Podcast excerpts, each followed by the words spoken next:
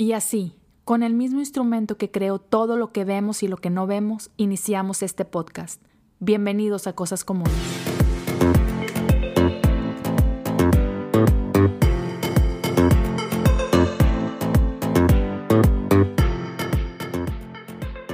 ¿Cómo te llamas tú? Elaya Elijah qué? Lozano, ¿Y quién soy yo? Papi, ¿Y cómo te gusta decirme? papi, Ajá.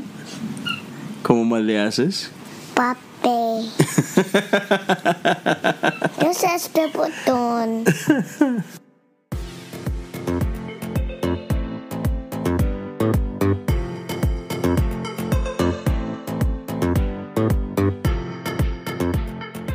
y bienvenidos al episodio número 19 de el podcast Cosas Comunes. Mi nombre es Leo Lozano, el host de este podcast, y es un gusto estar de regreso con ustedes. Gracias por compartir unos minutos de su tiempo conmigo.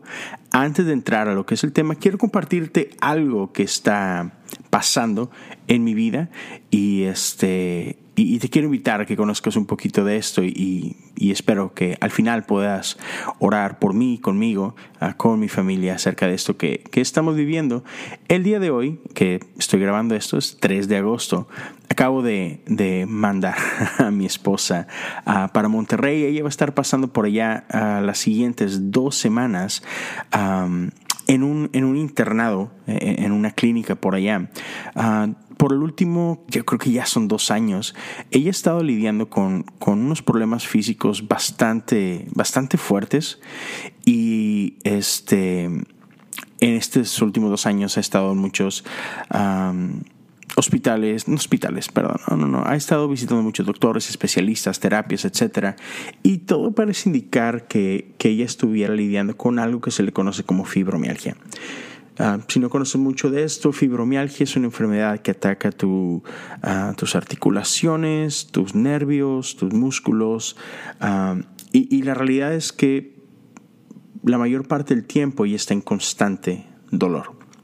Entonces ha estado lidiando por esto, ha li- lidiado con esto por, por bastante tiempo y, y no está chido, eh, es la realidad, o sea, ah, nosotros somos papás de dos niños, un niño ah, de ya casi cuatro años y una niña que va rumbo a los dos y, y la fibromialgia lo que hace, como te digo, es, es dolor constante y, le priva la realidad de hacer cosas ah, que tomamos por, que damos por hecho, ¿no? Por, por mucho tiempo. Y, y ha sido difícil para ella este proceso porque, por ejemplo, algo tan sencillo como cargar a su bebé es algo que no ha podido hacer porque eh, el cargar a su bebé le produce demasiado dolor. Y, así cosas, ¿no? Servirte un plato de comida, etcétera. O sea, es, es ah, sí, nada, nada agradable. Entonces, eh, va a estar las siguientes dos semanas en un proceso de terapia de recuperación y estamos orando que, que Dios haga un milagro.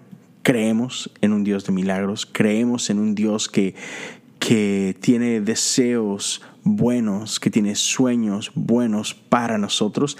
Entonces creemos sin duda que, que Dios quiere sanar, que esa es su voluntad, que ese es su corazón. Entonces quiero solamente dejarte saber de esto e invitarte, si tienes un momento en tu día, ora por nosotros, ora por mi familia, ora por mi esposa, se llama Liz. Este, ten en tus oraciones que Dios complete ah, su sanidad en ella. Así que solo quería dejarte con eso. Gracias ah, por, por escucharlo. Y ahora sí, ah, nos vamos con- de lleno a, a este tema que he titulado el día de hoy simplemente Abba. Comenzamos. Muy bien, señores. El día de hoy quiero hablar de este tema. ah, y, déjame comenzar con una historia. Ah, les decía eh, en el intro cuando les pedí oración por mi familia, mi esposa y yo tenemos dos hijos. y te quiero platicar un poquito acerca de, de esa experiencia, ¿no? Ah, has escuchado quizá por ahí, no sé si tú que me estás escu- escuchando seas papá o no, si tienes pareja o no, si estás casado o no, si solamente tienes novio, novia, etcétera. Pero por ahí te has topado con, con frases, ¿no? De, de que el tener hijos te cambia la vida. Incluso si alguna vez te ha tocado que tus papás medio te regañen y, y, has andado ahí con cosas, hay una frase que usan mucho los papás y esa es, un día vas a tener hijos y me vas a entender. me ha tocado escucharla alguna vez. E incluso, este, yo me acuerdo que cuando recién nos casamos, mi esposa y yo, era constante la pregunta, ¿cuándo van a tener hijos? ¿Y cuándo van a tener hijos? Y así, ¿no? Así como que, tranquilos, déjenos, déjenos disfrutar, ¿no? Pero siempre estaba esta frase, ¿no? De que tener hijos te cambia la vida y nunca va a ser lo mismo, etcétera, etcétera. Y la verdad, son molestas esas frases, pero también son ciertas. Y, y, déjame decirte que el 5 de septiembre del 2015 mi vida cambió. Nunca se me va a olvidar uh, el día en que nació mi hijo. Y, y tampoco se me va a olvidar nunca el día que nació mi hija. Y lo que está súper loco es que como al menos yo viví esas dos experiencias bien diferentes, súper diferentes. Um, cuando nace mi, mi, primer hijo, Elijah, este, recuerdo que, que estuvimos el, en el trabajo de parto, empezamos en la casa, uh, mi, mi, esposa y yo uh, tomamos la decisión de, y cuando digo tomamos me refiero a que ella la tomó, tomó la decisión de, de, tener un parto natural y, y, de disfrutar de este proceso, ¿no? Y, y estuvo súper, súper chido, la verdad, y, y era algo súper nuevo. Y te soy sincero, a mí me ayudó muchísimo libros que mi esposa me, obligó a leer, un curso al que fuimos. Sí, yo tomé un curso de, de, de, cómo recibir a un niño en este mundo. de, cómo, de cómo ser el apoyo que mi esposa necesitaba y todo eso. Y déjame decirte, si no ha sido por ese curso, yo no sé qué hubiera sido de mí el día que nació mi hijo. Pero total, la cosa es que estamos eh, el día en que, en que él nace y empezamos todo este proceso en en la casa, ¿no? Y ahí estamos eh, a través de los dolores y, y tú sabes, to, to, todo esto. Finalmente vamos al hospital y ya estamos ahí. Y cuando veo por primera vez a mi hijo, wow, todo cambió, literal todo cambió. E, el corazón me explotó como nunca me había explotado. Y, y, y, cuando lo vi fue, fue un gozo, fue una alegría. Yo, yo me sentía así como, como pavo real. Eh, no cabía de gusto en mí y, y sonrisas por todos lados. Y, y yo veía mi pobre esposa estaba exhausta, no sabía ni, ni qué camión la había atropellado a la pobre, ¿no? Pero yo estaba con, mi hijo en mis brazos y, era un gozo indescriptible, una sonrisa de oreja a oreja. Sin embargo, cuando nace mi hija, Maya, muy similar, ella nace un, un 2 de febrero del 2018 y man, similar, igual, proceso largo, empezado desde casa, muchas horas en eso. Pero cuando la veo por primera vez, cuando mis ojos contemplan a esa linda bebé, yo comencé a llorar como un bebé. no sé, fue rarísimo. Fue, fue de esas veces que, que lloras y sonríes al mismo tiempo. y no lo podía evitar, o sea, por, más que quería no llorar, era imposible detener mi llanto y eran lágrimas, lágrimas escurriendo, escurriendo en mis ojos y, a la vez esta sonrisa y, verla era, era, una emoción diferente, ¿no?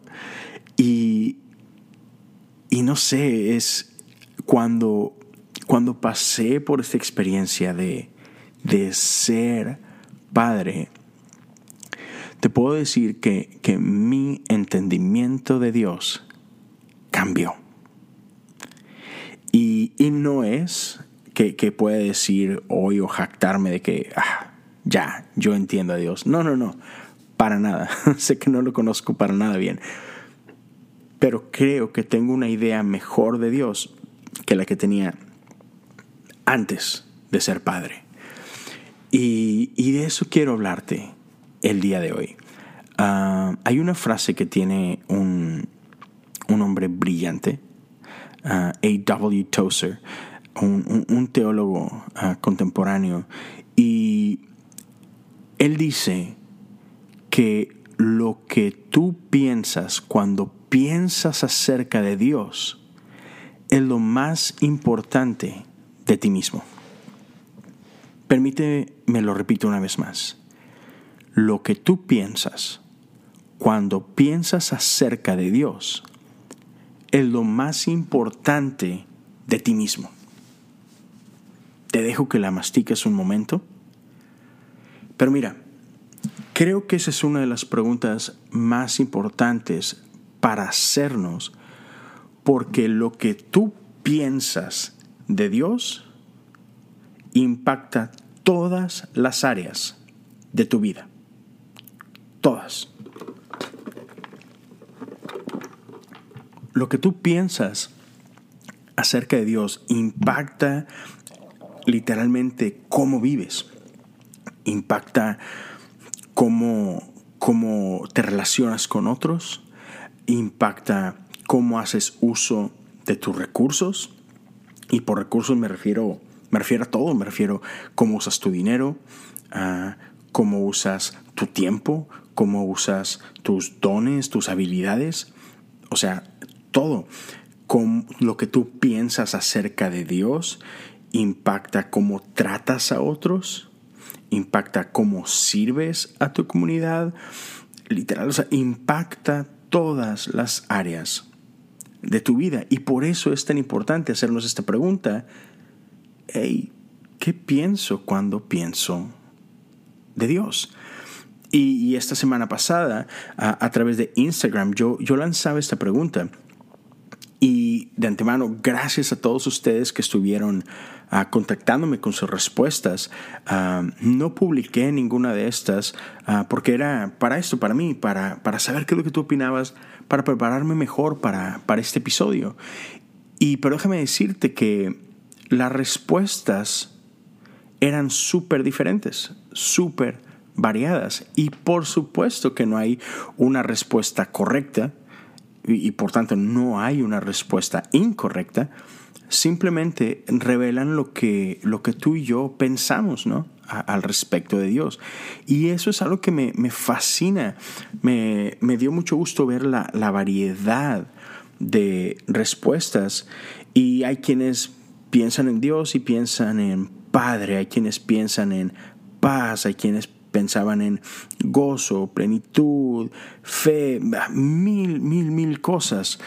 Y, y me fascina porque cuando Dios se le revela a Moisés, y Moisés le hace esta pregunta de que está bien. Y cuando Faraón me pregunte, así que de parte de quién vengo, eh, bajo la autoridad de quién estoy hablando, ¿qué les voy a decir? ¿Quién les digo que me está enviando? Y la respuesta de Dios es, yo soy. no sé tú, pero me puedo, me, puedo imaginar la, la, cara de Moisés y como que, ajá, sí, yo soy quién. Así como que, sigue hablando, eh, no te interrumpí. ¿Quién eres? Y Dios es, yo soy. Yo soy el que soy. Punto. Y así que qué respuesta tan más bizarra, ¿no? Pero, o sea, ¿qué razón tiene? Porque Dios es todo. O sea, Dios es lo que tú necesites que sea. Y, y amo eso respecto a Dios, en que Dios no es esta única cosa, sino que hay quienes necesitan ver a Dios como un padre porque es la mejor manera en la que pueden entender a Dios y Dios se revela a ti como un padre. Pero hay quienes necesitan un pastor y Dios es tu pastor. Y hay quienes necesitan a un rey y Dios se viste de rey. Hay quienes necesitan una, una madre y Dios se revela como madre. ¿Sí me explico? O sea, Dios es lo que tú necesitas. Necesitas sanidad, Dios es tu sanador. Necesitas paz, Dios es tu paz. Dios es el que es, Él es todo lo que tú necesitas. Y eso está increíble. Pero, yendo un poco más allá, viendo la vida de Jesús, Jesús viene a revelarnos quién es Dios. Y la Biblia constantemente se refiere a Dios como Padre. Otra vez, no es que esta sea la única faceta de Dios o la única expresión de Dios, pero en muchas ocasiones la Biblia se expresa de Dios con este rol de Padre. Y Jesús se refería a Dios como Padre. Y nosotros como cristianos, los cristianos alrededor del mundo, aquellos que somos parte de la iglesia, la iglesia universal, tenemos varias cosas en común. Una de ellas es que creemos en este Dios trinitario, ¿cierto? Creemos en Dios que es Padre, Hijo y Espíritu Santo. Y Jesús vino a revelarnos al Padre. Y entonces me parece crucial que podamos entender esta parte de Dios. porque pasa, pasa una cosa. Cuando entendemos que Dios es Padre, lo natural es que nosotros ponemos a Dios bajo el filtro de nuestro Padre.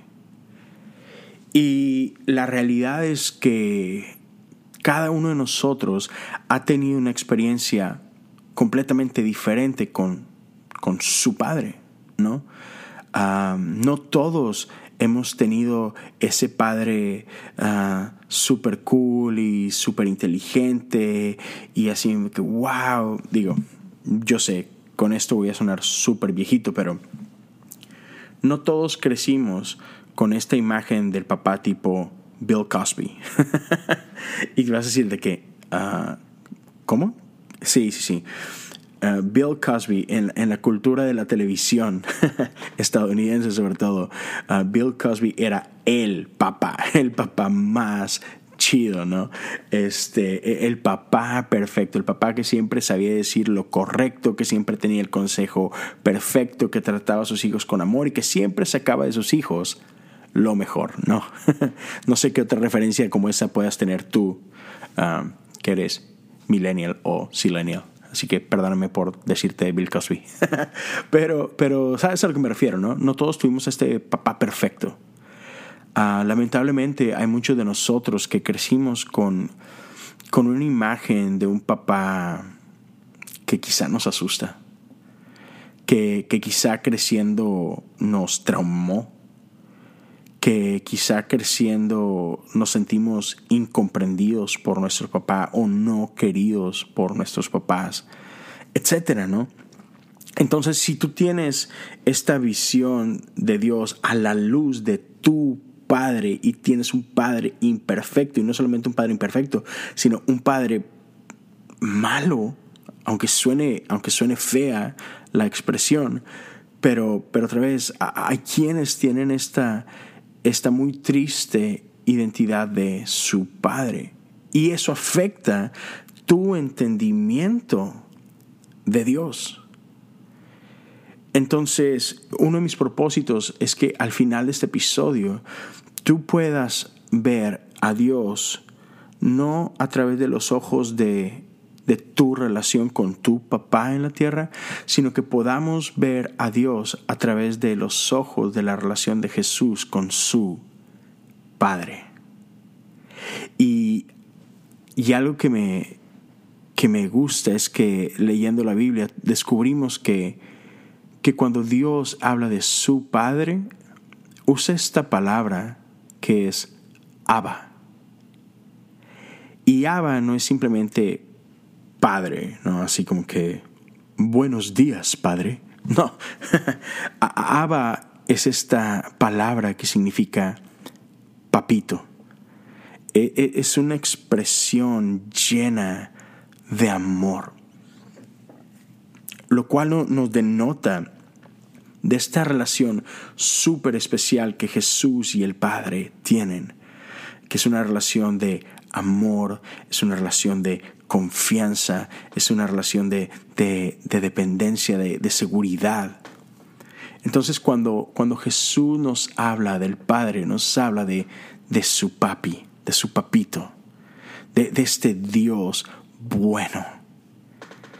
Y, es algo que quiero que podamos apreciar y, ver y, darnos cuenta que, que que Dios no es este Dios con el que quizá crecimos. otra de las cosas que, cuando pensamos en Dios, pensamos en, en, en, Padre, sí, pero el Padre a la vez es un símbolo de autoridad. Entonces muchas veces también vemos a Dios y otra vez lo hacemos, vemos a Dios a través de los lentes de las autoridades con quienes nos ha tocado lidiar. Autoridades en casa, autoridades en la iglesia, autoridades en muchas áreas de nuestra vida. Y entonces si hemos tenido una relación difícil con nuestras autoridades, igual eso mancha y lastima la, interpretación que tenemos de Dios.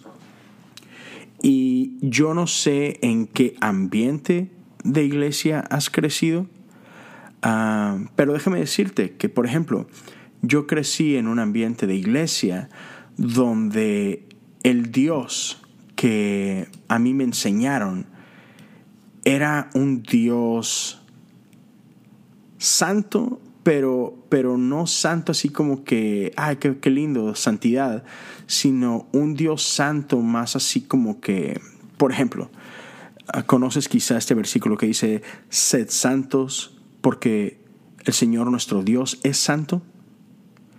Yo, yo crecí en un ambiente de iglesia donde eso sonaba más a una amenaza que a una invitación, donde sonaba aún más te vale que tengas una vida perfecta porque si no Dios va a estar bastante molesto contigo sonaba más a eso que a una invitación de que, hey, sé santo como tu Dios es santo, te invito a este estilo de vida, ¿no?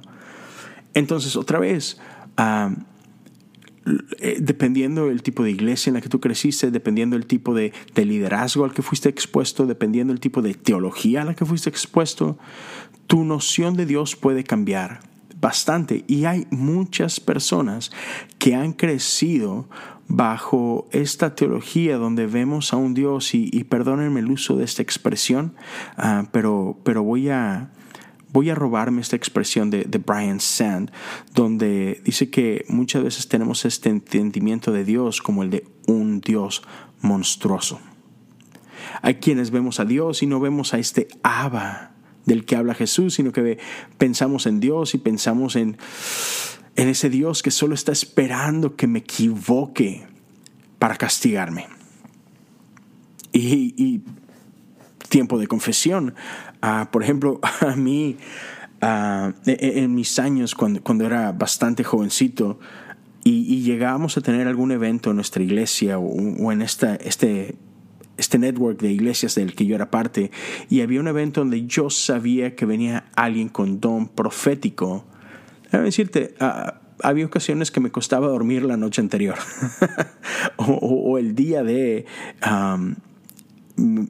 estaba aterrado porque yo lo que pensaba, y, te lo juro, o sea, no, no, no, no estoy exagerando, pero yo pensaba, qué miedo, ojalá y el profeta no me hable a mí. Porque si me habla a mí, seguramente va a hablar de todo lo malo que he hecho y, seguramente eh, si Dios tiene una palabra profética para mí va a ser para regañarme, para exhibirme, para avergonzarme ah, por el pecado encubierto que, tengo en mi vida. Porque, porque ah, yo he luchado tanto por aparentar ser el cristiano perfecto y, y yo no quiero que, que, ahí, en medio de todos mis amigos, de pronto Dios me diga, hey, yo sé que has estado viendo pornografía. Hey, yo sé que, yo sé lo que has pensado, yo sé lo que has hecho. Y me aterraba, te lo juro que me aterraba. Y déjame decirte que, que de todos los encuentros que tuve eh, durante mi vida y, hasta el día de hoy, cuando he tenido encuentros proféticos, jamás Dios me ha avergonzado. Jamás Dios me ha reprendido. Si algo he aprendido y hago este paréntesis, te invito a escuchar la serie de profecía del podcast de Catálisis de mis amigos Benjamín y Sam. Tienes, tienes que escucharlo, en serio. y, algo que te puedo decir que, que ellos tocan este punto es que cuando Dios te habla tu vida, Dios te habla para, para hablar vida a tu vida.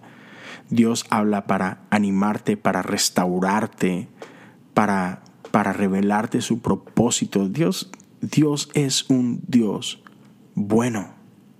Otra vez, Dios es este Abba que, que quiere lo mejor para ti, que quiere hablar vida, que quiere rodearte de amor y de gracia y de misericordia. Y otra vez, muchos de nosotros crecimos con esta idea de un Dios enojado, de un Dios que solamente está esperando. Atrévete, desgraciado, atrévete a equivocarte en mi presencia para destruirte. Y, y no tenemos ese tipo de Dios.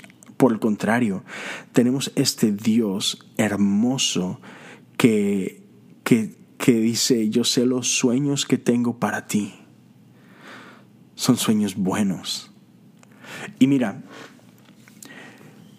Juan 14.9 dice lo siguiente. Jesús está teniendo una interacción con, sus discípulos y, y, le dice lo siguiente a Felipe. Tanto tiempo hace que estoy con, con ustedes y no me has conocido, Felipe.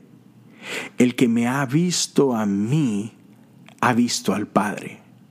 ¿Cómo pues, dices tú, muéstranos al Padre? Jesús es la revelación del Padre. Cuando tengas duda y, no sepas dónde estás parado y es de que, ah, es que yo no sé qué es lo que Dios, solo ve a Jesús. Jesús es la revelación del Padre. Y me encanta esta frase que he escuchado y la he escuchado de, de diferentes personas, pero dice, en la cruz, Jesús no quería cambiar la idea de Dios respecto a nosotros. Jesús no fue a la cruz para decirle a Dios, hey Dios, no, mira, son dignos de ser amados.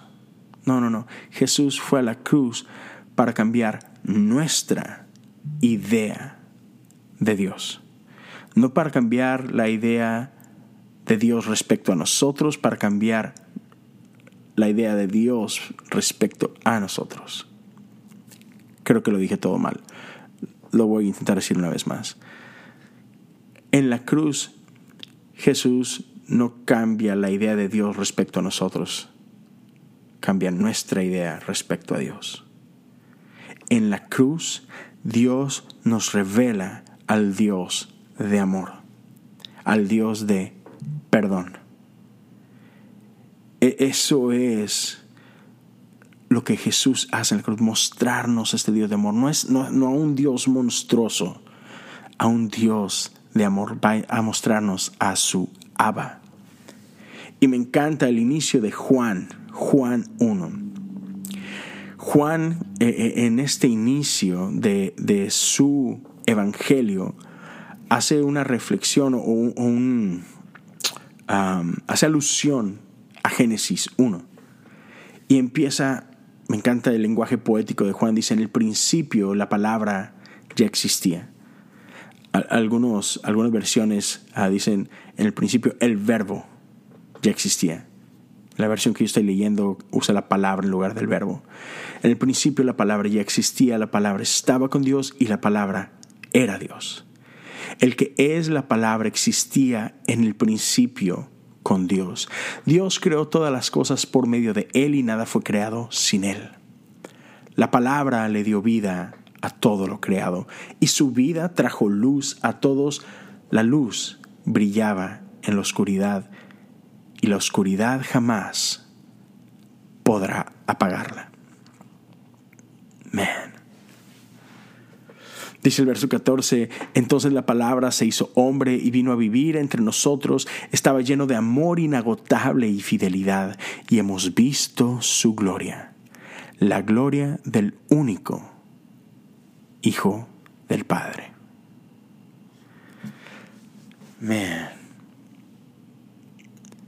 El verso 16 dice, de su abundancia todos hemos recibido una bendición inmerecida tras otra, pues la ley fue dada por medio de Moisés, por el amor inagotable de Dios, pero el amor inagotable de Dios y su fidelidad vinieron por medio de Jesucristo. Nadie ha visto jamás a Dios. Lo voy a repetir una vez más, verso 18 de Juan 1. Nadie ha visto jamás a Dios, pero el único que es Dios, está íntimamente ligado al Padre. Él, este es Jesús, nos ha revelado a Dios. wow. Jesús es la revelación de Abba. Jesús viene a mostrarnos la naturaleza de Dios, el carácter de Dios, quién es Él.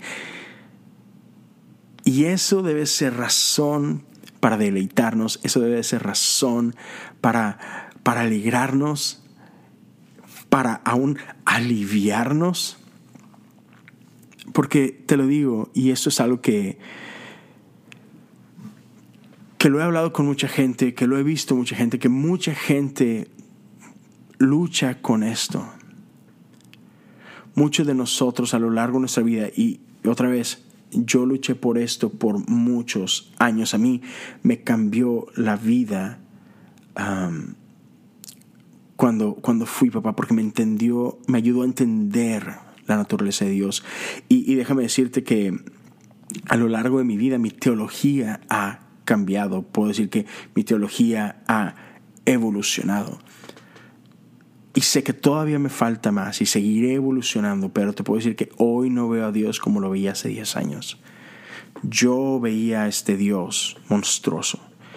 Yo creía en este Dios y, no sé si estos todavía existan, pero cuando yo era un joven, una herramienta que usaba mucho para evangelizar eran unas cosas que se llamaban tratados, unos pequeños libritos, y eran unos tratados chic. Y en esos tratados precisamente e, el Dios que, se mostraba era este Dios monstruoso, era un Dios de que arrepiéntete si no quieres arder en el infierno, arrepiéntete si no quieres que los demonios te anden ahí acosando, arrepiéntete si no quieres ah, enfrentarte a la ira de Dios. Yo crecí creyendo en este tipo de Dios. Pero otra vez, a través de la vida de Jesús, Gracias a Jesús, por medio de Jesús, pude conocer a un Dios diferente. Pude conocer al Dios que Jesús vino a revelarnos, como dice Juan 1. Entonces, Abba, Abba, Papito, ese es el Dios que te ama a ti. Ese es el Dios que anhela una relación contigo. El que ha visto a Jesús ha visto al Padre.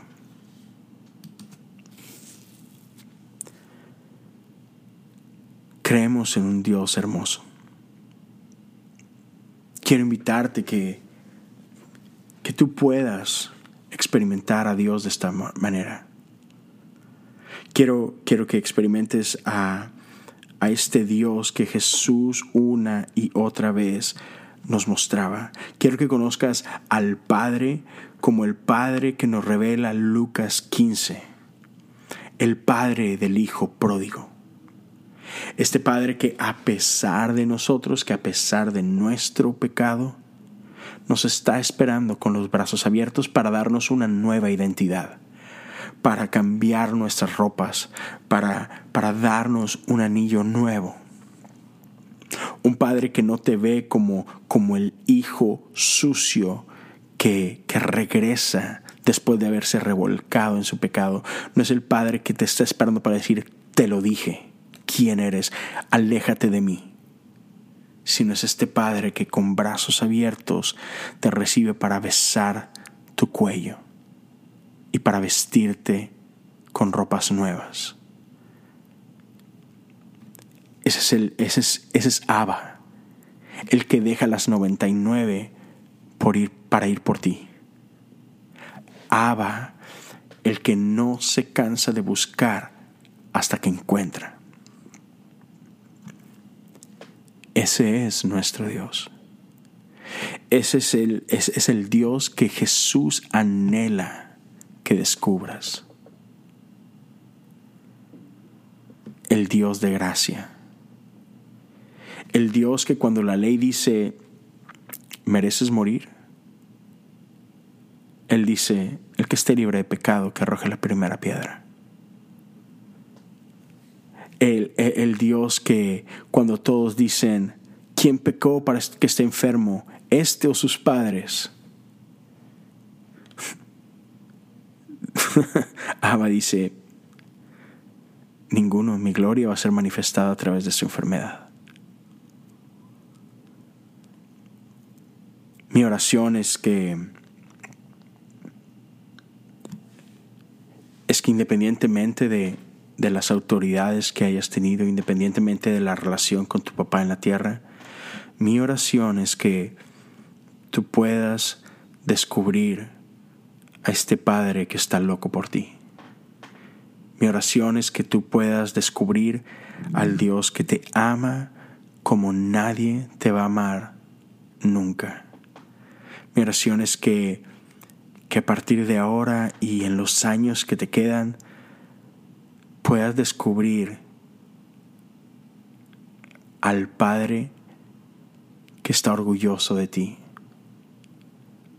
al Padre que se goza de verte, al Padre que quiere llevarte de la mano, el Padre que quiere que lo veas y que cuando lo veas, tú también puedas decir como Jesús, papito. Amigos, tenemos un Dios increíble. Tenemos un Dios lleno de amor, lleno de gracia. Y Jesús es la revelación de este Padre. Si, si has estado luchando con tu relación con Dios, si, si igual que yo, ah, tú también has tenido miedo de Dios y ya has estado pensando que Él está avergonzado de ti y, y que Él solamente está esperando juzgarte como yo lo pensaba. Solo quiero que sepas que Dios te ama. Y quiero que sepas que, que no hay nada que tú puedas hacer para que Dios te ame menos. Su amor es perfecto por ti.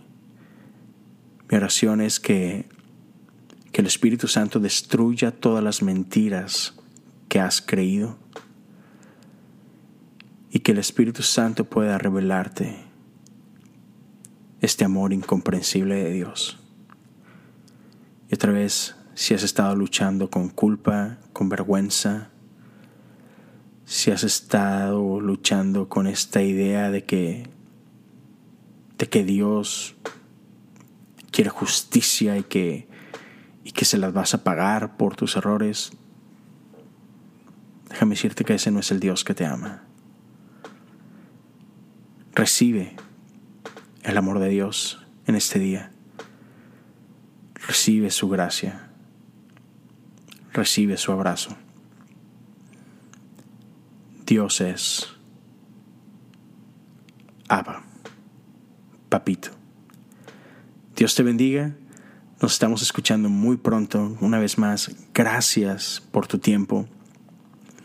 Gracias por, por tu confianza, um, por contactarme. Um, al que quiera, con todo gusto, a platicar conmigo, me puedes encontrar en mis redes sociales, en Instagram y en Twitter como Leo Lozano H-O-U. Y, y déjame decirte que a mí me encanta escuchar tu historia, me encanta interactuar contigo, saber qué es lo que Dios está haciendo en ti, a través de ti, por ti. Entonces, déjame saber, mándame por ahí un, un mensaje y, y, déjame saber qué es lo que qué es lo que Dios está haciendo, cómo es que Dios te está hablando a ti a través de las cosas comunes de nuestra vida. Hasta luego, nos escuchamos pronto la próxima semana. Dios te bendiga.